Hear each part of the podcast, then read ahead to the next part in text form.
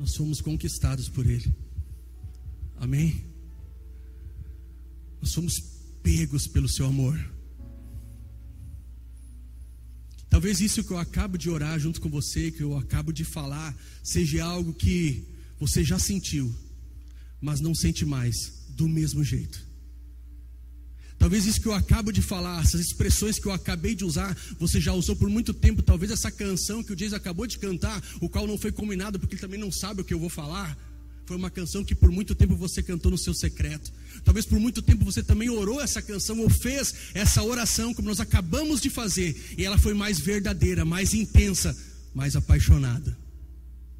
O Senhor nessa noite quer falar conosco exatamente sobre isso, sobre essa paixão sobre essa chama que queima dentro de nós, ou essa chama que já queimou, mas precisa voltar a queimar. Alguns dias atrás, nós estamos juntos, reunidos com o pessoal de missões, e nós falamos sobre essa paixão, não é? Mas nós falamos por uma paixão mais voltada para a evangelização, uma paixão voltada para a missão. Mais incrível do que a missão é o dono da missão é o Deus da missão. Mais incrível do que você falar sobre ser apaixonado pela missão é você falar sobre ser apaixonado por Jesus. É você ser apaixonado por Deus. Porque nada adianta você ser apaixonado pela missão se você não for apaixonado por Deus. Se você é apaixonado por Deus, loucamente apaixonado por Deus, mas não se sente completamente apaixonado por Jesus, talvez o que você sente pela missão não é paixão. Talvez o que você sente não é amor. Talvez o que você sente é uma necessidade de serviço, a necessidade de fazer algo, porque tudo precisa começar disso, porque Ele é o número um, Ele é um, tudo e completamente tudo é dele, por Ele e para Ele. Ele é o Alfa, Ele é o Ômega, Ele é o um, Ele é o primeiro, Ele é o começo, Ele é o fim, tudo parte dele. Então tudo aquilo que nós vamos fazer precisa partir dele. Tudo aquilo que nós vamos fazer precisa ser por essa motivação, por Ele. Tudo é por Ele. Por que, que nós estamos aqui hoje? É por Ele. Por que nós adoramos como adoramos? Porque é por Ele. E quando eu falo porque adoramos quando, porque nós adoramos da forma que nós adoramos, não se trata se você pula, se você salta, se você fica mais quietinho, não se trata se você está de pé ou se você está sentado ou deitado, não se trata dessas coisas, mas se trata da chama que está queimando dentro de você. Porque tem alguns fogos, algumas chamas que elas chegam a dar aqueles estalos. Mas tem algumas chamas que vão queimando, queimando, queimando, elas são silenciosas, mas elas nunca param de queimar. Mas sabe o que é importante? O importante é que haja um fogo queimando dentro do teu coração. É importante que essa chama esteja queimando dentro de nós. Já há alguns dias o Senhor vem falando conosco sobre essa palavra paixão. E por muito tempo a gente ouve sobre paixão. Por muito tempo a gente ouve sobre ser apaixonado por Deus, e talvez, assim como eu, um dia você já disse: não, mas paixão é uma coisa que dá e passa. A gente não tem que ser apaixonado, a gente tem que amar Jesus. Deixa eu dizer uma coisa para você, eu já falei muito isso, e sim, a gente tem que amar Jesus, mas nós vamos compreender nessa noite que nesse amor nós precisamos ter paixão, o nosso amor precisa ser apaixonado. Eu te convido a você sair desse lugar se você ainda está. De um amor normal e entrar num nível através do Espírito e da palavra de um amor louco, de um amor maluco, de um amor incendiado, de um amor apaixonado. Então não é sobre, não, mas eu não posso ser apaixonado, eu tenho que amar. Não é as duas coisas. Nós não estamos mais nesse nível. A gente já passou esse nível dessa conversa.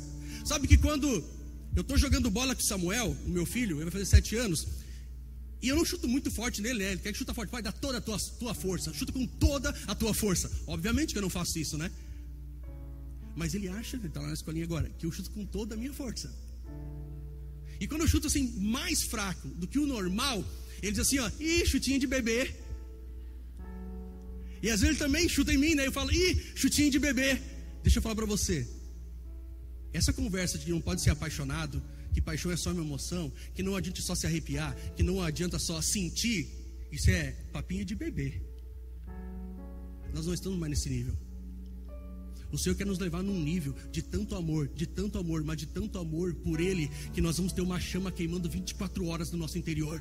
Nós vamos ter uma chama queimando 24 horas no nosso coração. O nosso amor vai se tornar um louco amor. Nós não seremos mais normais, nós seremos completamente anormais. Nós não vamos viver no natural, nós vamos viver no sobrenatural. E a paixão faz isso no amor. A paixão, ela pega o amor e eleva o nível. Nós vamos compreender nessa noite que não é suficiente só dizer que ama a Deus. Porque você pode ter um dia de fé, dois ou muitos anos já. Mas o fato é, se você nasceu de novo, se você se converteu, se você de fato recebeu Cristo como teu Salvador, se o Espírito Santo agora habita em você, ei, não importa o que você faça, você pode se bater aqui, ali, ir para lá e para cá, você não vai abandonar a Deus. Você não vai deixar Jesus. Você conhece muitas pessoas assim que se entristecem com muitas coisas na jornada e elas querem abandonar a fé. E elas abandonam, mas de fato não abandonam, porque a semente foi lançada dentro delas, elas não conseguem se desviar. O que você mais encontra hoje lá fora são pessoas que não estão dentro de um prédio, não estão dentro da igreja, não fazem parte da igreja, mas também não se jogaram no mundo. A maioria das pessoas desviadas, elas estão vivendo essa vida. Elas não sabem se voltam para Deus ou se elas vão para o mundo, então elas ficam no meio. Sabe o que, é isso? Foram pessoas que tiveram um encontro real com Deus. Foram pessoas que já experimentaram de Deus. Essas pessoas, elas não conseguem, entre aspas, se desviar completamente. Agora, a gente pode estar vivendo algo parecido dentro da igreja. Você nunca vai dizer assim, ó, eu não amo a Deus. Você nunca vai dizer em nome de Jesus, eu não estou mais amando a Deus, eu não quero mais amar a Deus. Você vai sempre dizer, eu amo a Deus.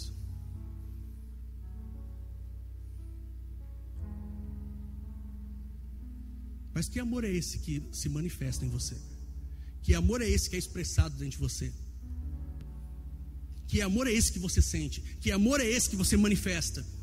A paixão ela faz isso. A paixão ela pega o amor e eleva o nível. Ela joga o amor para o alto. A paixão torna o amor prático. E o Senhor começa a falar isso comigo no momento que eu estou orando, dizendo: Senhor, eu quero que o meu coração seja vibrante como o teu é vibrante. Eu quero me emocionar com as coisas que você se emociona. Eu comecei a dizer para Deus: Deus, eu quero ser apaixonado pelas coisas que você é apaixonado. E aí o Senhor começou a ministrar no meu coração, porque eu comecei a dizer: Senhor, me dá paixão. Eu quero essa paixão, mas essa paixão que eu estou falando aqui para vocês. Não é aquela paixão que eu já quis, eu já pedi, eu já vivi, que ela se resumia, começava e terminava numa manifestação de emoção. Seja um arrepio, seja um saltar, seja um cair no chão, seja colar na parede, colar no teto, enfim. Eu já vivi isso, mas naquele momento a paixão que eu pedia era uma paixão segundo as Escrituras, porque nós vamos viver que do início ao fim, de Gênesis e Apocalipse, existe paixão. E se não houvesse paixão nas Escrituras, ou seja, se não houvesse paixão em todos os homens e mulheres escritos nas Escrituras, o Evangelho não teria chegado até nós. Nós precisamos ser tomados de paixão. Abre a tua Bíblia em Mateus capítulo 24.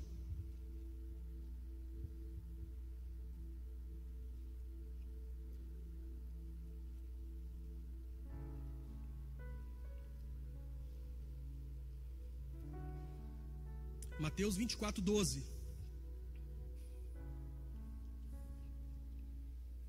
Por que, que a gente deve ter paixão? Será que a paixão realmente é uma ideia de Deus? Ou é só alguém que está falando? Será que paixão é uma ideia de Deus? Por que eu tenho que ter paixão? Não esqueça do início ao fim dessa mensagem. Quando se fala de paixão, eu não estou falando em primeiro lugar sobre temperamento, porque você pode ser um melancólico apaixonado, você pode ser um fleumático apaixonado, um sanguíneo apaixonado, um colérico apaixonado. Então não é em primeiro lugar sobre você manifestar, apaixonado é só os charolados. Não. Apaixonado é só os que bem louco. Não. Não esqueça disso do início ao fim. É sobre uma chama que queima dentro de você. É sobre uma voz que está gritando agora: me busca. É sobre uma voz, é sobre uma fome que você sente, cara. É sobre uma sede que você sente. Quando eu pedi para vocês abrir a Bíblia, eu precisava tomar um gole de água. Quando eu tomei esse gole de água, ela me refrescou. É sobre essa sede por Deus. É sobre ter essa sede, é sobre isso. Não importa o teu temperamento, você não tem que fazer o que o teu irmão do lado faz, porque eu já vivi isso. Eu já vivi essa fase também. Isso é papinho de bebê. Que para você ser apaixonado, você tem que ser doido, você tem que ser maluco. Não, depende o que, que é, defina maluco, defina louco. Tá aqui um louco gritando, por que tá tanto se eu tô com o microfone? É porque eu tenho esse temperamento, sou sanguíneo. Mas você podia estar aqui falando baixinho. E nós aí embaixo queimando, ouvindo você falar. É sobre o que está dentro de você. É sobre você ter percepção nessa noite e ter um diagnóstico bom. O amor de Deus dentro de mim está assim. E diante disso, você fazer algo hoje que o Evangelho vai nos mostrar. Porque não é sobre o que nós falamos para você fazer, porque nós não conseguimos fazer nada. Nós podemos terminar essa mensagem e dizer agora faz isso. Você vai para casa com um peso que você não vai conseguir fazer. Mas vamos terminar essa mensagem dizendo assim: ó, o Evangelho manda você fazer isso. O Evangelho e as boas novas, o Evangelho é carregado da graça de Deus, o Evangelho é o próprio amor, é a palavra, é Cristo. Você vai sair daqui com isso, com essa urgência. Mateus 24, 12 diz o seguinte: E por se multiplicar a iniquidade, o amor de muitos se esfriará.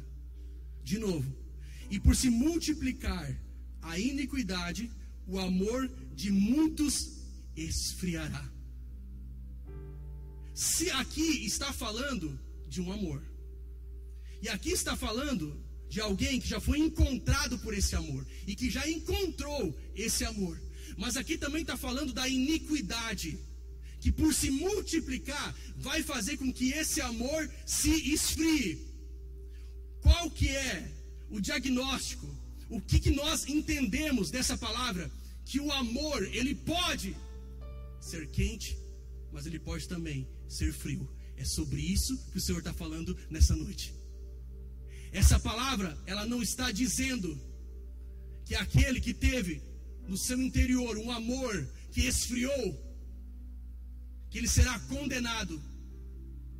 Mas nós corremos um risco se o amor de Deus que hoje habita em nós parar de queimar, nos tirar de uma vida de propósito.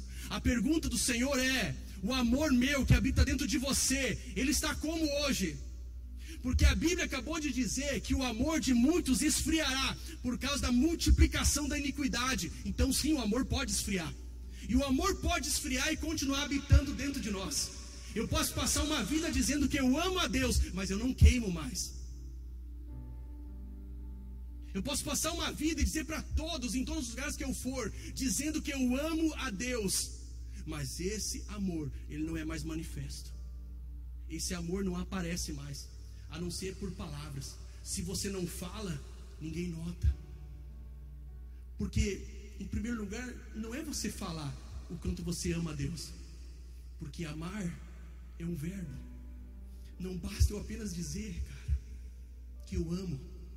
Quando eu digo que eu amo alguém ou algo, esse algo ou alguém vai querer ver esse amor manifesto. Como que esse amor está dentro de nós? Não basta apenas tê-lo. Não basta nós apenas dizer eu amo a Deus. Esse amor tem que queimar, irmãos. Não basta só dizer isso. Porque se você não permitir que através do Espírito esse amor continue todos os dias queimando dentro de você, por se multiplicar a iniquidade, o amor no seu coração vai esfriar. A Bíblia não diz se, é por se multiplicar a iniquidade, o amor de muitos esfriará. Por isso que nós precisamos de paixão. Eu não consigo, como eu disse, olhar para as Escrituras e não ver um Deus apaixonado. Como que você vê Deus? Eu já vi Ele de outras formas. Mas hoje eu vejo um Deus apaixonado por mim. Eu dizia de novo ali na cadeira: Senhor, eu te amo e eu sou amado por ti.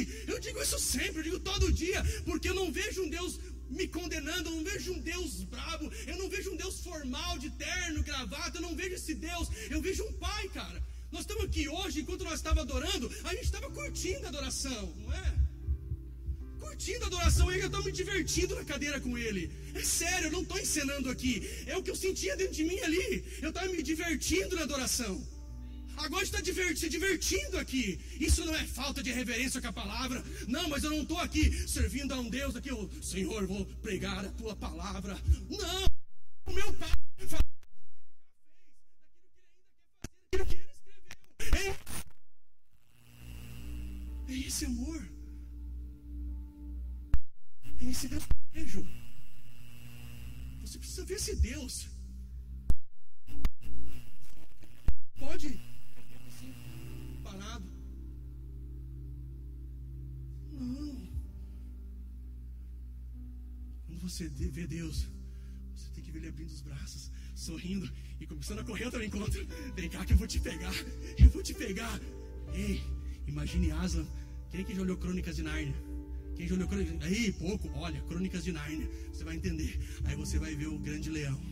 Você vai ver Aslan saltando em tua direção, vindo em tua direção. Cara, é assim que eu vejo ele, velho. É assim que eu vejo ele vindo na minha direção, com, as, com a garra de um leão, assim como nenhum outro, violentamente persegue e me abraça. É assim que eu vejo ele.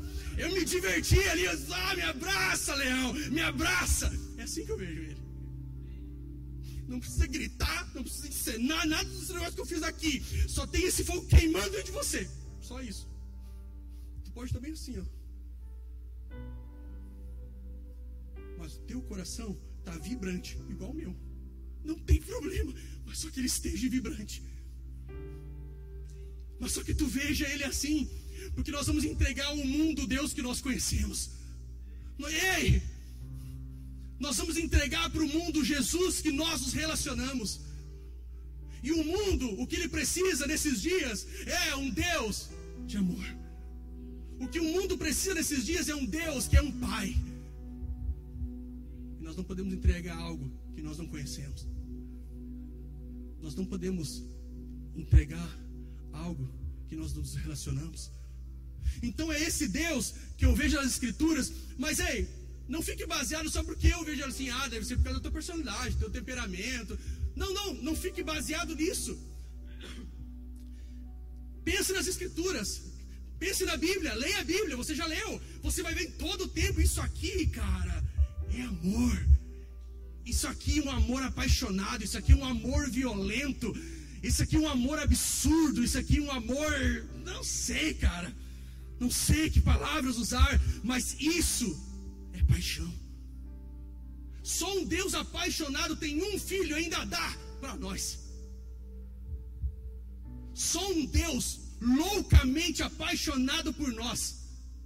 Sabe quando a Bíblia fala assim, ó? Deus amou o mundo de tal maneira. Eu acho tão incrível esse de tal maneira, porque tal maneira não tem cientista, não tem é, ninguém que consegue definir esse tal. Ninguém consegue medir isso, cara. Nem matemático, ninguém. Deus amou o mundo de tal maneira. Esse de tal, eu sempre leio ele com loucura. Quando eu leio João 3,16, eu leio assim: Deus amou o mundo de tal maneira. Eu leio assim, cara. Porque ele me amou assim, ele amou você assim. Ei, Deus amou você de tal maneira, velho. Sabe? Porque foi assim, cara. Como? O cara tinha um filho. Agora me lembrei quando eu falei, cara. Teve uma vez que uma irmã veio aqui, convidado né, de um outro lugar. Aí alguém chamou aqui Deus de você. Aí disse, ai meu Deus, aqui eles chamam Deus de você. Isso não é irreverência. Uhum. Isso é intimidade. Uma vez para mim ele era só Senhor. Ele continua sendo. Só que esse Senhor, uau, esse Senhor, se tu vê Deus como Senhor, sabe o que você vai ver Ele exigindo de você? Utilidade. Mas quando você vê ele também como você e o chama, você vê como intimidade. Ou seja, Deus não quer a tua utilidade, Deus quer a tua intimidade. Deus não quer o teu serviço em primeiro lugar. Ele quer você, ele quer eu. Ele quer nós. Deus vai me enviar para as nações, Deus vai me enviar para as nações. Sim, cara, eu quero eu carrego uma palavra, estou esperando, né? Vai para o Paraguai, vai para cá, vai para lá. Mas será que vão morar? Será que não? Não sei, não estão preocupados, não estão preocupados. Por quê? Porque tem o um mercado ali para ir, tem alguém para amar, cara. Porque tem a rua para ir, tem alguém para amar. Porque tem as escolas para ir, tem alguém para curar. Então as nações vão chegar, mas Ele quer eu e quer você. Ele quer você no quarto primeiro. Não tenha pressa de as nações, se você não passou muito tempo no quarto ainda com Ele. Não tenha pressa de pregar em público se você ainda não falou o suficiente no secreto. Não tenha pressa. Porque senão a gente vai lá entregar só um novo Deus naquela nação. E de Deus eles têm bastante lá. Deus com D minúsculo. Tem um monte. Aí vai nós lá de novo. Com Deus pequenininho assim. Porque nós não nos relacionamos com Ele. E esse Deus é um Deus apaixonado. Cara, eu quero falar isso aqui, eu vou indo para outro lugar, né?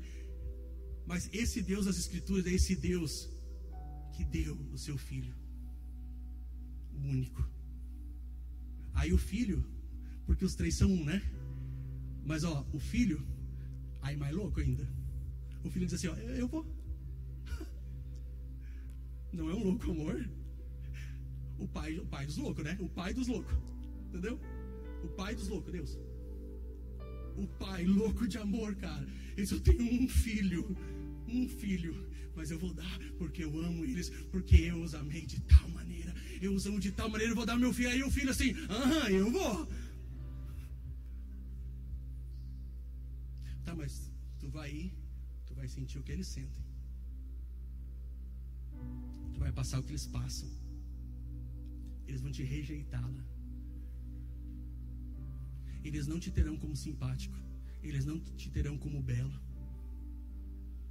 Eles vão te humilhar. Eles vão chegar a matar você. Aham, eu vou porque eu os amo. Jesus, louco de amor. Só um amor intenso. Só um amor intenso. Faz isso, cara. Eu acho que isso é um bom exemplo para mim usar daquilo que eu falei antes. Não basta dizer que ama, você tem que ser apaixonado. Jesus só poderia dizer, Deus, enfim, dizer: Eu amo vocês, eu amo. Estava tudo certo. Eu amo vocês. Ou assim, o José não está aqui hoje, né? Eu amo vocês. Deu. E nós ia acreditar, ia crer. Tudo certo, porque é assim que Deus constituiu. Não, Deus não, Deus não bastou fazer isso. Eles não conseguem demonstrar. Eu vou mostrar para eles como eu amo mesmo. A paixão faz isso. Ela te tira do teórico e coloca no prático. Você só não diz que ama, você não fica dizendo para as pessoas que você ama elas. Você vai até elas e abraça elas. Você não fica só dizendo que você ama as pessoas, mas você sai e ora por elas. Você dá uma boa palavra para elas. Quando você olha para as pessoas, você não tem vontade de xingar elas quando elas te fazem mal. Você ri para elas e diz assim: ó, Deus ama você e eu também. A paixão te faz isso. A paixão te tira do normal. Deixa eu ler para ti a definição de paixão. Ah, eu não quero confusão, pelo amor de Deus, longe de confusão. Você pensa, ah, mas ainda é paixão, tudo é amor. Sim, é amor, mas recheado de paixão. O que, que é da traquina se não tiver o recheio no meio? Vai ver agora, é só os exemplos que me vem. Mas é assim que a gente conversa. Como é que ele conversa contigo? Eu, os exemplos é muito tosco sempre. Mas é boa a traquinas, a bolachinha, né? Ah, mas se não tiver o recheio, não é a mesma coisa. Agora imagina também uma, um saquinho de traquina só com recheio dentro que gosma. Ah, só recheio. Não, mas quando os dois se juntam fica perfeito. É esse amor carregado, recheado dessa paixão. Olha a definição de paixão.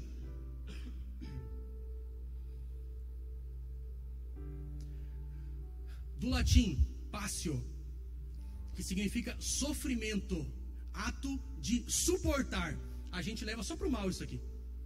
A gente leva só para o mal. Não, pode ser apaixonado, porque apaixonado sofre. Bom, eu sofro, mas sofro de amor por ele. É um sofrimento bom, cara. O mesmo de Jesus na cruz. Cara, eu não tinha pensado nisso. Essa foi mais espiritual, essa que veio agora. Essa foi mais teológica. Ai, cara, que legal isso. Não, é que, meu Deus, né? A gente lê, ora, tal, mas tem coisas que é da hora e é tão legal. Mas, cara, a gente fala de a paixão de Cristo, não é? A gente chama, a gente vê todo aquele cenário do sacrifício, da crucificação, a gente vê todo aquele cenário e foi definido de uma forma: a paixão de Cristo, porque paixão é sofrimento. Só que quando ele está lá, ele não está murmurando. Quando ele está lá, ele não está reclamando. Quando ele está lá, ele não está praguejando. Quando ele está lá, ele está amando. Ele está pregado numa cruz. O que, que está ali? A paixão de Cristo. O sofrimento de Cristo. Por o quê? Por amor a mim e a você. Isso é paixão. Paixão é sofrimento, ato de suportar. Bom, meu Jesus é apaixonado por mim. Jesus é apaixonado por você. Quem colocou ele numa cruz não foi a religião. Quem colocou Jesus na cruz não foram os religiosos da época, muito menos Satanás. Quem colocou Jesus na cruz foi o amor. Quem colocou Jesus na cruz foi essa paixão. E amor e paixão não são coisas. Amor, paixão é uma pessoa. Porque tudo vem dele.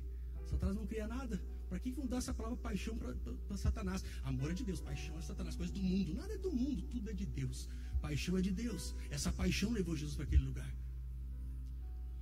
Do grego, pave, pave. Botei até no Google para ver como é que fala. Pave. Do grego, pave. Sofrer, aguentar, sentir. Isso é paixão. Um entusiasmo muito forte. Um entusiasmo muito forte por algo ou alguém um interesse profundo por algo ou alguém. Apego, zelo, calor, atração, predileção, necessidade, convicção, amor intenso. Uau! Uau, botei agora. Você leu tudo, escutou tudo que eu li aqui? Isso aqui tudo é paixão. Então, sim, nós precisamos ser apaixonados por Deus. Nós precisamos ser apaixonados pelo Rei pelo Reino. Primeiro lugar, porque nosso Deus é um Deus apaixonado por nós, que é esse Deus que eu falei para vocês que enviou seu único filho. Esse único filho é apaixonado por nós. Por quê? Porque ele deu a sua vida por nós. Esse Jesus apaixonado por nós enviou seu espírito, que agora habita em mim e em você, e é apaixonado por mim e por você, a ponto de deixar o céu e não ir mais embora. O Espírito Santo não quis mais ir embora. Ele disse: ah, ah, sou louco também, eu vou ficar. O Espírito Santo.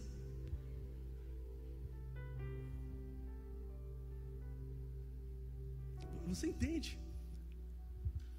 Deus está aqui dentro agora. Isso não te causa nada. Cara, Deus está dentro de nós agora. Eu não sou um animal. Eu sou sua imagem e semelhança. O que nos mantém de pé é a sua presença dentro de nós nós carregamos a Sua presença. O Espírito Santo, ele habita em nós. Ele poderia habitar no prédio, no tabernáculo. Mas não, eu vou habitar dentro deles. Nós precisamos sim ser apaixonados.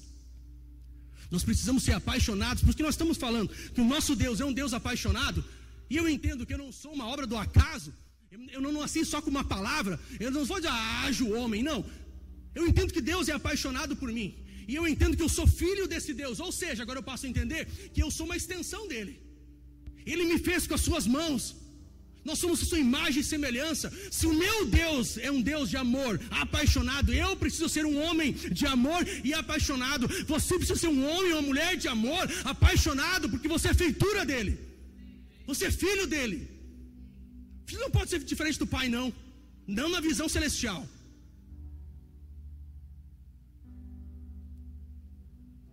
Senhor nos chama para ser apaixonados apaixonados pelo Rei e pelo Reino. Por que pelo Rei e pelo Reino? É aquilo que eu falei no início, que você não pode ser apaixonado apenas pelo serviço, pelas coisas que você faz. Posso chamar isso de reino. as movimentações, os propósitos de Deus que estão sendo executados. Eu não posso ser apaixonado só pela movimentação. Eu não posso ser apaixonado só pelo reino. Eu tenho que ser apaixonado pelo rei primeiro. Quando você é apaixonado pelo rei primeiro, você não consegue mais viver. Você está sempre faminto por ele. Você está sempre sedento. Você sempre quer mais dele. Quando você é sedento pelo rei, você tem crises e você quer estar mais com ele. Você levanta mais cedo, vai dormir mais tarde, você encontra um horário, você encontra um lugar, você prepara um ambiente para estar com ele, porque você é apaixonado por ele. Enquanto esse amor incendiado não estiver se manifestando dentro de mim e de você, nós não conseguimos. Parece que tudo é letra, parece que tudo as pessoas falam, mas a gente não consegue praticar. Nós precisamos dessa chama, desse fogo. E isso daí não é porque eu estou falando, é ele que tem que vir. Mas ele já está aqui, ele está acendendo. Ele está acendendo dentro de você. Tem uma chama que já está acendendo no teu interior, no teu espírito. E é você deixar isso continuar acontecendo. Nós precisamos desejar ardentemente a presença do Rei. Quando você é apaixonado, você não tem tranqueira. Não é difícil de vir no culto. Porque você vai vir para se encontrar com Ele, para adorar Ele. Quando você é apaixonado, não importa o que as pessoas falam de você, você nunca vai se afastar dele. Quando você é apaixonado, não importa o que acontece, ninguém separa você dele. Mesmo que falem de você, mesmo que mintam sobre você, mesmo que quem fala sobre você é o teu irmão, mesmo que você se decepcione com ele, mesmo que você se decepcione com a igreja, você é apaixonado por ele, nada afasta você, você não consegue. Você não consegue, porque você tem ele. Ele é tudo para você. Quando você é apaixonado pelo reino, aí você quer ficar a par do que Deus está fazendo. Quando você é apaixonado pelo reino também, não só pelo rei, mas também pelo reino, você quer saber o que, que Deus está fazendo, o que, que Ele vai fazer. É mais ou menos o que Jesus falava. Jesus falava assim: ó, o filho só faz aquilo que vê o pai fazendo. Então Jesus estava sempre orando, estava sempre com o Pai em intimidade, e ele via o que o Pai estava fazendo, então ele podia participar daquilo. Quando você é apaixonado pelo reino, você começa a ter os seus ouvidos espirituais conectados, você começa a ter o coração mais alinhado, os teus olhos começam a ficar mais ligados nas escrituras e nos fatos que estão acontecendo, porque você quer participar do reino, você já não consegue ser alguém normal, você quer ser participante você quer ser um filho ativo, você quer ser um discípulo ativo de Jesus, e você começa a se inteirar, porque agora você também compreende que você tem um lugar no reino de Deus para manifestar a palavra que você carrega, o propósito pelo qual você nasceu. Mas se você não é apaixonado, estar na cadeira é bom e suficiente. A paixão começa a cutucar você. Eu vou falar as costas para não dizer outro lugar que você está sentado na cadeira. A paixão cutuca. A paixão empurra você. Ela empurra, ei. A paixão não deixa você ficar quieto. Por isso nós precisamos dessa paixão pelo rei e pelo reino.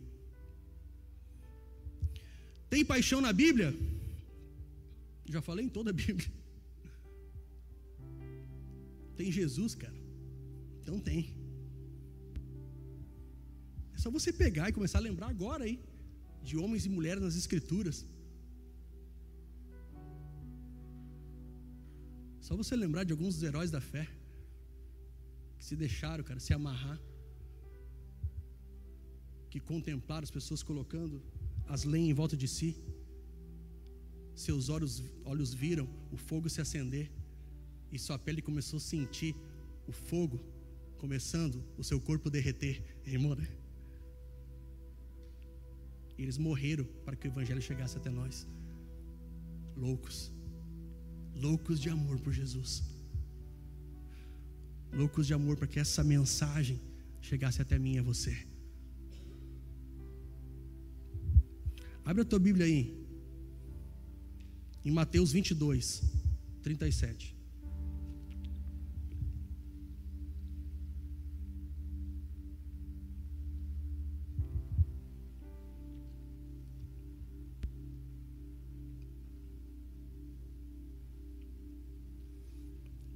Que, que a Bíblia fala? Mateus 22, 37, olha só. Asseverou-lhe Jesus: Olha, amarás o Senhor teu Deus de todo o teu coração, de toda a tua alma e com toda a tua inteligência. Esse é o primeiro e maior dos mandamentos. Ou seja, irmãos, o maior de todos os mandamentos está carregado de paixão. Você, come, você consegue entender isso? Lê agora de outra forma, com um olhar apaixonado. Disse Jesus: Amarás o Senhor teu Deus, como? Agora eu vou ler como eu leio: de todo o teu coração, de toda a tua alma e com toda a tua inteligência. O maior de todos os mandamentos está carregado de paixão para você viver o que está escrito aqui, o que Jesus falou. Nós precisamos ter essa chama dentro de nós, senão você não vive isso aqui. Você até vai hum, amar, você até vai buscar, você até vai se entregar, mas nunca vai ser todo. É para ser de todo o coração, é para ser com toda a tua alma, é para ser com toda a tua inteligência, é para ser com tudo. Sai desse lugar se você está de normal. Não pode ser suficiente para ti. Não pode ser suficiente para mim para você. Só fazer parte de uma comunidade, de uma congregação, não pode ser suficiente isso. Diante de tudo que ele fez, cara, não pode ser suficiente. Tem que haver um gemido dentro de você. Tem que haver um clamor, tem que haver uma voz. Tem que ter um buraco no teu estômago de fome por ele. Agora eu falei de estômago. Essa é uma das passagens que no seu original fala de amar entranhamente. Sabe o que é amar entranhamente? Entranhamente vem de entranhas. Porque naquela época se achava que os sentimentos e emoções vinham daqui. Não faz sentido? Quando você está nervoso, aonde que dá um frio? É aqui ou é aqui? É aqui, não é? Então por aí vai, começa a pensar agora, né? Você fica nervoso, dá vontade de ir aonde? Escutar uma música tal, porque você está sentindo uma coisa no coração? Não, dá vontade de correr para o banheiro. Então se achava que era das entranhas que vinham as emoções.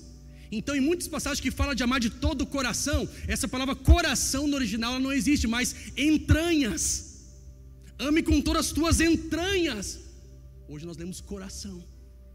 Mas quando foi escrito isso, estava falando exatamente disso. Ame também com todas as tuas emoções, com toda a tua força, com tudo que tu sente, com todo o teu zelo, com toda a tua busca, com toda a tua fome. Ama sim, de todo o coração. Não precisa abrir, só anota se você quiser, senão nós vamos perder muito tempo aqui ficar procurando. Ó, a igreja de Éfeso, tá? Apocalipse Apocalipse 2, 2. Você conhece essa palavra aqui? Sei de tudo que você faz. Isso aqui está sendo dito para a igreja de Éfeso. Sei de tudo o que você faz. Eu vi o seu trabalho árduo e sua perseverança. Olha que bacana. E sei que não tolera os perversos. Examinou as pretensões dos que se dizem apóstolos, mas não são e descobriu que são mentirosos. Olha o que a igreja de Éfeso fazia. Sofreu por meu nome, com paciência, sem desistir. Olha que bacana. Mas agora aqui se revela o que a gente acabou de falar. Deus não quer a nossa utilidade, Ele quer a nossa intimidade. No versículo 4 ele diz assim: Contudo, vírgula. Contudo, tenho contra você uma queixa você abandonou o amor que tinha no princípio. Ele quer a nossa intimidade. Ele não quer só que você sirva bem, sirva, sirva bem, dê o teu melhor, faz tudo com excelência. Seja arrumar uma cadeira, desligar uma lâmpada para não gastar a luz, fechar uma torneira do banheiro, qualquer coisa que você for fazer, qualquer serviço no templo, com coisas, com materiais ou com pessoas, faça com excelência, faça o seu melhor, faça e faça bem, faça muito e faça bem, mas o que ele mais quer é você, ele quer a tua intimidade. Não vai bastar naquele dia dizer, mas em teu nome eu fiz isso e aquilo. Não vai chegar e vai dizer, ei, quem é você? Eu não te conheço, cara. Eu fujo de ouvir isso. Pelo amor de Deus, fuja de ouvir isso. Deixa eu te contar um segredo: você vai, não vai ouvir isso na eternidade se você não está ouvindo agora, ok? Mas se você está ouvindo agora, você corre o risco de ouvir isso naquele dia. Qual que é a esperança para mim? A esperança é que esse dia ainda não chegou, mas ele está por chegar e há uma chance. Porque esse Deus, ele nos ama e é apaixonado. Ele está guardando isso. A igreja de Éfeso, ela era exemplar no serviço, mas no meio dessa caminhada, essa igreja perdeu o amor. Mas aí, voltamos para aquele exemplo que eu dei, eu dei antes, eles deixaram de amar a Deus? Não, eles estavam amando a Deus. Porque por que eles continuaram servindo? Eles continuaram servindo conforme as escrituras. Por quê? Por amor próprio? Não, eles amavam a Deus. O que eles perderam foi a intensidade desse amor, o qual nessa noite estou chamando dessa paixão. Eles perderam essa paixão, esse amor que queimava, isso já não era mais transmitido, isso já não se sentia mais. Há 30 anos antes, se você ler o livro de Efésios, você vai ver esse amor em evidência, esse amor um com o outro, esse amor com os irmãos. Aí, 30 anos depois, você chega nessa mesma igreja e você vê uma igreja funcionando. Tudo direitinho, todos os departamentos, todos os ministérios, tudo ok, mas não se via mais o mesmo amor. Eu vou chamar de uma outra palavra, não se via aquela mesma gana, aquela gana pela sua presença, o amor por ele e o amor pelo próximo, o amor por Deus e o amor pelos irmãos, isso não havia mais. Eles perderam isso. Aí Deus fala: Eu tenho uma coisa contra vocês vocês perderam o primeiro amor. Talvez você está assim, alguém está assim aqui. Você já viveu isso, você já serviu, você continua servindo, mas o teu coração não queima mais. Você não tem mais crises, você não chora mais. Ei, qual a última vez que você chorou no secreto?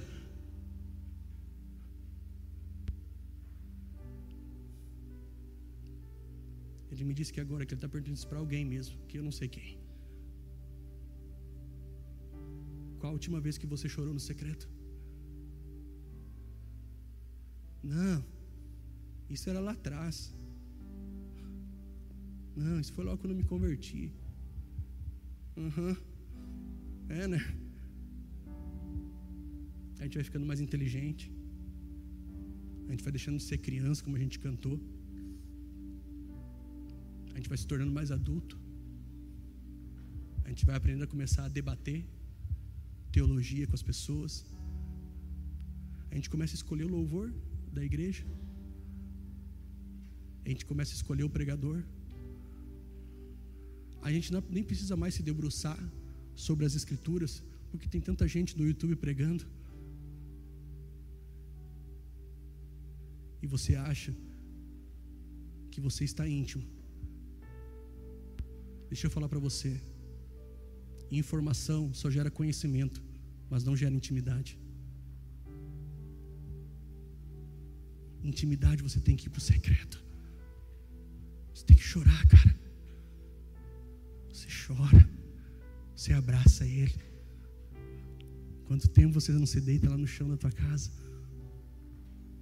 Com Ele. Ah, eu nunca fiz, pelo amor de Deus, mas então descobre isso, cara.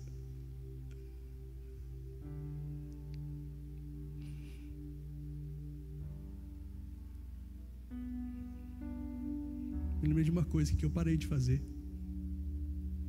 Fazia muito isso no início. Quando eu ia para o secreto, eu botava duas cadeiras sempre, uma para mim e uma para o Espírito Santo. Disse: senta aí.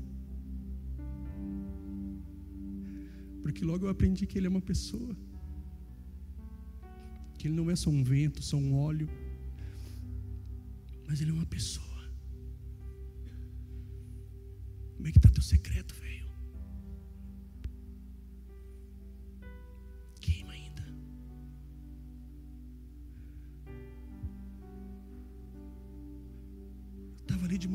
Samuel, de repente olha para o lado, cara, tem uma lágrima assim, no louvor. Ele estava de mão dada comigo, com a.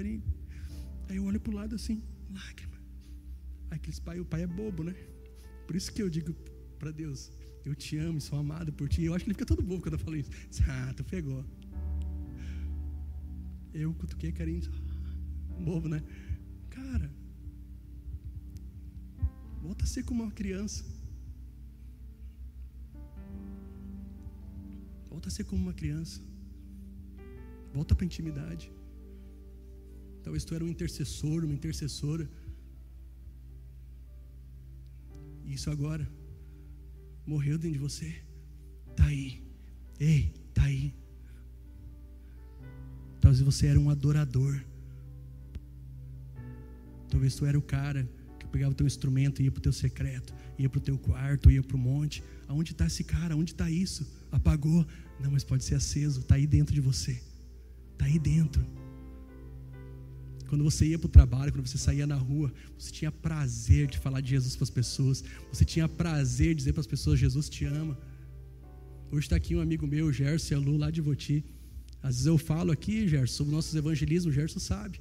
Umas loucuras já, só apaixonado faz isso. O Gerson é outro charolado.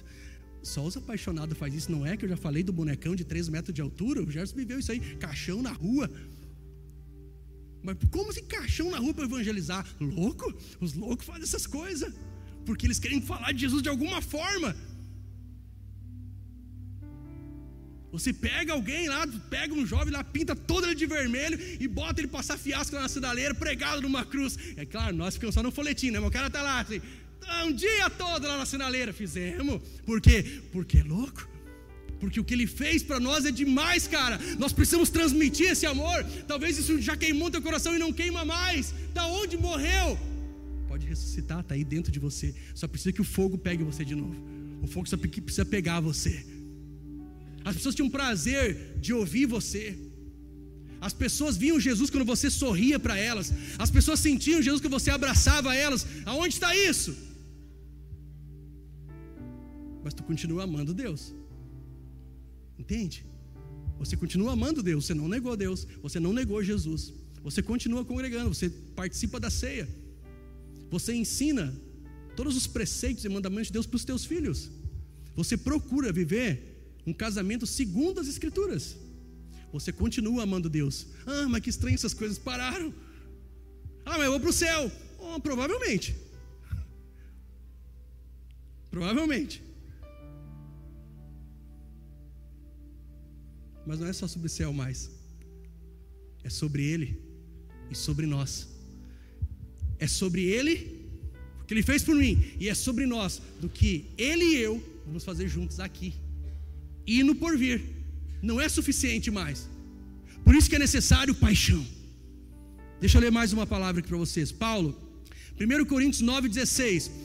Porém, ah, isso aqui eu li quando nós estávamos reunidos né, em missões. Olha que bacana isso. Falando agora mais, talvez o que eu falei antes falasse mais de amar o rei, né? De amar a sua presença.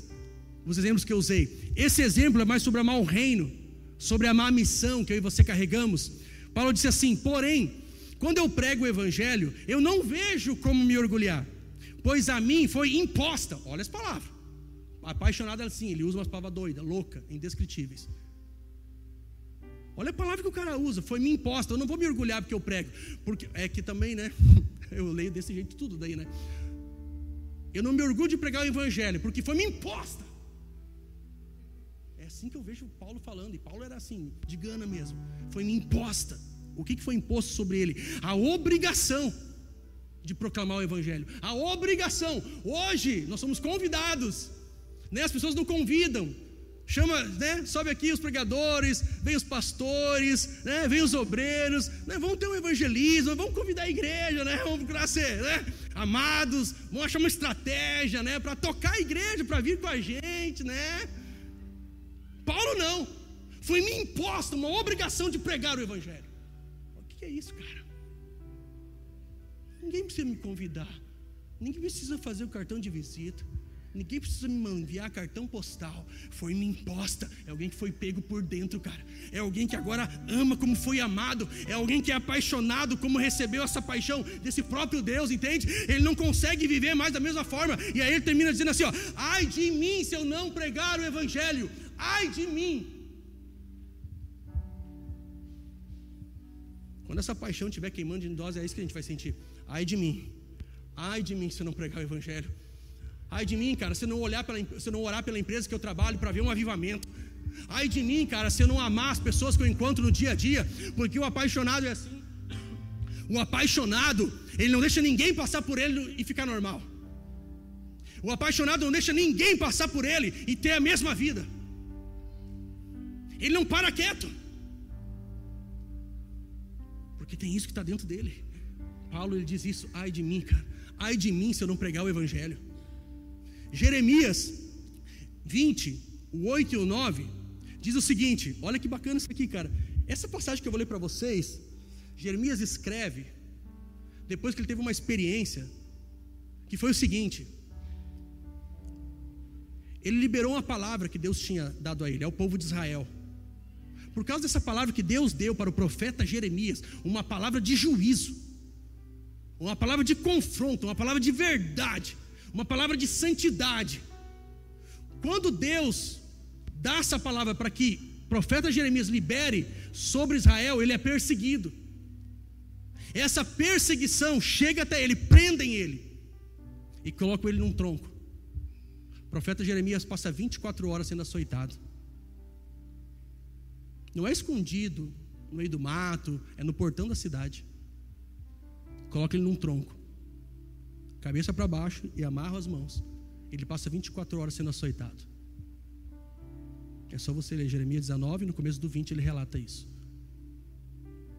Depois que ele passa isso, ele começa a querer argumentar com Deus, querer desistir. Jeremias tinha essas crises, né? Querer desistir. Ah, mas tu falou que me escolheu lá no ventre da minha mãe, lá tu já me viu, e agora tudo isso e tal. Ele tem essas crises. Também é bem fácil nós questionar ele agora, né? Porque nós não, não teria essas crises. Deus nos chamou, nem foi do jeito dele, né? Mas Deus nos chamou né, já mais bacana, tranquilo, já aqui na cadeira, no ar-condicionado, na igreja. Deus nos chamou, né, e agora tem um propósito, uma palavra para mim. Eu começo a exercer, começo a sofrer perseguição. O que, a gente faz? Já abandona, já para.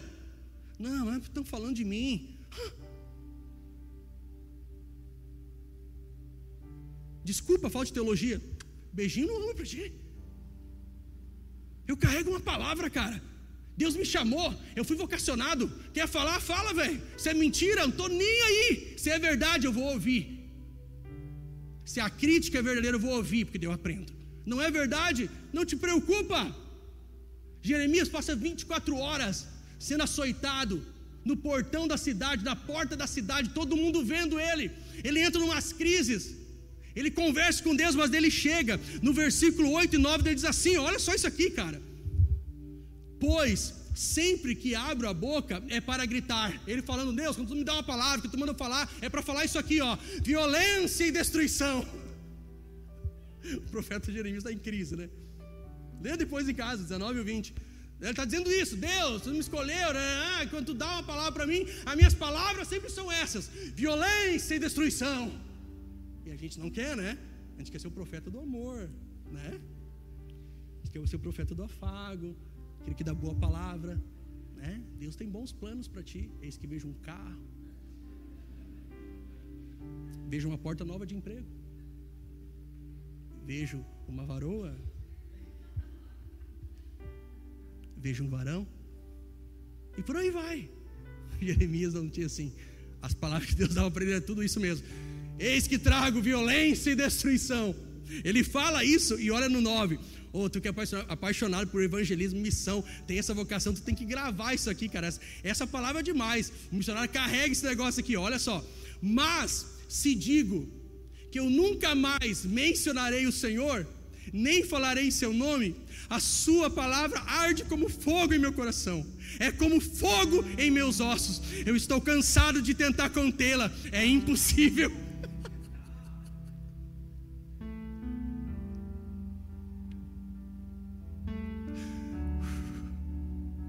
Que o cara passou. Ele quer desistir. Quantas vezes você pensando em desistir? Você que foi por menos que isso aqui. Mas tudo bem, cada um tem a sua medida, porque o que é pesado para ti pode ser leve para mim, e o contrário é verdadeiro também. Mas o cara nunca passei esse negócio aqui. O cara ele pensa em desistir, mas logo ele começa a imaginar: eu não vou mais falar do Senhor, eu não vou mais tocar em seu nome, mas de repente algo começa a queimar dentro de mim, um fogo começa a tomar os meus ossos. Eu não consigo, é impossível, eu preciso falar do Senhor. Esse é apaixonado. Apaixonado é isso, cara. Querem calar ele, não se cala. Açoitam ele, envergonham ele, não para. Ninguém pode parar. Mas você vai se lembrar de umas pessoas que até hoje para você que amam a Deus, mas elas pararam. Quando elas falam contigo, elas não falam igual. Quando você reencontra uma pessoa que por muito tempo você não vê, aí você vê assim, se ela está do mesmo jeito que antes ou não. Dentro desse contexto, se ela está queimando por Jesus ou não. Você vai conhecer muitas pessoas, se lembrar de pessoas que você reencontra e não queima mais, mas ela continua inserida na igreja. E amém? Mas ela não é mais apaixonada não queima mais. E aí a gente para de fazer isso aqui. A gente começa a se calar. Deixa eu dizer para você, diante de tudo aquilo que nós estamos vendo e ouvindo na mídia, só uma igreja loucamente apaixonada por Deus vai fazer diferença nessa nação. Uma igreja que não é apaixonada, ela é covarde. O contrário de apaixonada é covarde, e covarde não você, covarde nós não vamos ser. Covarde a igreja dessa nação não vai ser, mas para não ser covarde tem que ser apaixonada. Se nós não somos apaixonados, cara, coloca o que querem na mídia e nós ficamos quietinhos mais do que quietinho, porque a Bíblia fala de amar Deus com todo o nosso coração, de amar Deus com toda a nossa alma e de amar Deus com toda a nossa inteligência. E aí a inteligência é na mesma medida. Vou dar um exemplo. Esse vídeo aí que está correndo, do BK. Cara, como a gente luta errado as guerras. Pelo amor de Deus. E em vez de nós levantamos uma voz com a verdade que vai calar a voz da mentira, a gente pega a mentira, levanta a sua voz para tentar provar que ela é uma mentira. Isso não é inteligência. Inteligente nisso seria sermos uma igreja que ama a Deus com toda a sua força, com todo o seu entendimento, com toda a sua alma, com toda a sua inteligência, uma igreja apaixonada, que prega o evangelho aos quatro cantos, que prega nas sete esferas, que aonde está e por quem passa por ela, ela ama, ela abraça, ela abençoa, ela manifesta Cristo. É isso. Não é ficar denunciando o que é falso, ficar denunciando. É, é, é. Isso é coisa de bebê. Mas uma igreja apaixonada não. Se eu e você não formos discípulos apaixonados, se eu e você não formos filhos apaixonados por Deus, a ideologia de gênero vai entrar nas escolas dos nossos filhos e vão começar a doutrinar os nossos filhos, a gente não vai fazer nada. Tu não vai fazer nada, irmão? Cai para dentro. Cai para dentro com inteligência, com o amor de Deus, com sabedoria. O que não é apaixonado é passivo. A paixão te faz, a paixão que eu vou. A paixão faz isso. Não, eu amo a Deus. Eu amo a Deus. Mostra. Prova então. Que amor é esse que é só para mim? Que amor é esse que não se estende para minha esposa? Que amor é esse que não se estende para o teu esposo? Que amor é esse que não se estende para os meus filhos? Que amor é esse que não se estende para a próxima geração? Que amor é esse que para em mim? Que amor é esse que não se manifesta? O amor é expressivo, eu falei antes. A paixão tira o amor do teórico e coloca no prático. Nós precisamos ser apaixonados. Nós precisamos queimar. Para nós encerrar.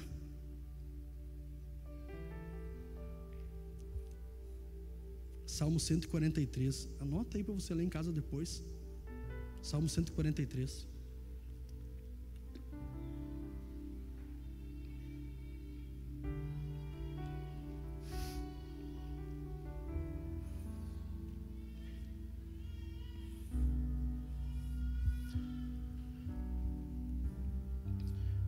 Eu vou ler esse salmo, salmo na versão NVT.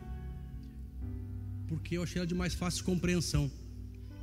E é e é uma oração. Porque talvez esteja aí pensando, o que, que eu faço agora, velho? Tá aí agora? Eu estou numa crise aqui, porque eu estou mais ou menos assim. O que, que eu faço agora? Eu acho que isso aqui é um bom começo.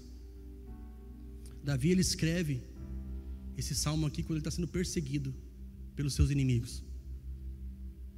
E ele dá um nome aqui a alguns inimigos que talvez seja o nosso, que talvez seja o teu. Ele diz assim: Ouve a minha oração, Senhor, escuta a minha súplica, responde-me, pois é fiel e justo. Não leves teu servo a julgamento, pois diante de ti ninguém é inocente. Meu inimigo me perseguiu, derrubou-me no chão e obrigou-me a morar em trevas, como as do túmulo. Você está vendo como que Davi estava se enxergando? Um homem segundo o coração de Deus. Isso não é para trazer um peso para você, para deixar leve. Porque se o homem segundo o coração de Deus passou por isso aqui, eu e você então não podemos passar. Sim, a gente pode e passa. Mas a nossa resposta tem que ser espelhada nisso. Davi está se vendo aqui dentro de um túmulo. Os inimigos perseguem ele e ele se vê dessa forma, em meio às trevas, dentro de um túmulo. Túmulo é morte, cara. Túmulo é escuridão. Dentro de um túmulo ninguém faz nada. Dentro do túmulo você não se mexe. Dentro do túmulo não há vida. Dentro do túmulo não há amor. Dentro do túmulo não há paixão. Dentro do túmulo não há manifestação. É assim que ele se vê. E amém, se não houver ninguém aqui hoje, mas em algum lugar há, ou alguém que está assistindo, assistindo em casa, alguém está ouvindo essa mensagem, talvez está se vendo assim, como num túmulo sem vida. Precisa voltar a viver. Precisa voltar a ter vida, voltar a ter amor, voltar a ter paixão. Vou perdendo todo o ânimo. Estou tomado de medo. Lembro-me dos tempos passados. Reflito em todas as tuas obras e penso em tudo que tu fizeste. O cara que perdeu a paixão, ele está assim. O cara que perdeu a paixão, ele está desanimado. O cara que perdeu a paixão, alguma coisa aconteceu na sua jornada. Alguma coisa aconteceu e aquilo que aconteceu esmureceu ele, desanimou ele. E o cara, quando está desanimado, a única coisa que ele consegue fazer é aquilo que Deus já fez na vida dele. Ou seja, o cara que não é mais apaixonado, que perdeu a paixão por Deus, que perdeu a paixão pela sua presença, que perdeu paixão pelo rei e pelo reino, é o cara que vive como um museu, só do passado. É isso que Davi está escrevendo aqui. O desânimo me pegou, o medo me pegou, mas uma coisa ele faz: eu me lembro de tudo que tu já fizeste. Ei, deixa eu dizer para ti, é bom lembrar das coisas que Deus já, já fez, é maravilhoso lembrar pensar em tudo que Deus já fez em nós, mas mais incrível é viver numa expectativa daquilo que Deus está por fazer. E o apaixonado é assim, cara: o que, que Deus vai fazer hoje? Hã, hã, hã, você levanta de manhã na cama, da cama, e você já pergunta para ele: o que, que nós vamos fazer hoje? Como é que vai ser o dia hoje? Cara, essa pandemia colocou nós numa crise, porque a pandemia deixou nós mais em casa do que nós gostaria, nos impediu de ir em lugares que nós vivíamos. E você começa a entrar em crise. Eu quero estar lá porque você quer ver Deus fazendo. E o nosso Deus é um Deus que faz online, mas que prefere fazer presencialmente. Porque o nosso Deus gosta de tocar. Por isso que eu e você, ele não disse haja, e você ele fez. Ele fez você. Ele pensou você. Ele continua dizendo: Levanta as minhas mãos a ti em oração anseio por ti, como a terra seca tem sede de chuva. Isso aqui é o caminho, cara. É assim que Davi se vê. Eu estou com uma terra seca. Você já viu uma terra seca? Quando você vê uma terra bem seca, parece que ela está falando: Eu quero chuva. Quando você vê aquela terra seca mesmo, como é que fala? Tipo aquela do sertão? Esqueci agora, tem uma expressão. Hã? Árida. Árida, super árida. Você vê aquela terra, parece que ela está falando que ela quer chuva. É assim que Davi se vê. E o que, que ele faz? Eu levanto as minhas mãos. Como quem? Como uma terra árida, como uma terra seca que espera pela chuva. Assim eu levanto as minhas mãos. Ei, se você está se sentindo assim, cara, essa é a noite de você levantar as suas mãos e dizer: Senhor, eu estou assim, eu preciso voltar a ser apaixonado, eu preciso voltar a queimar por ti, eu preciso voltar a ter sede e fome. Eu me vejo com essa terra seca, eu levanto as minhas mãos e digo: Chove, faz chover, Senhor. Ah, me lembro de uma música agora do Judson. A terra. Ah, sou muito mal cantando. A terra seca sou eu. Lembra? Esqueci o resto, queria só falar o refrão. Encharcar. Levanta as tuas mãos. Levanta as tuas mãos. Aí, faz que nem Davi. se tornou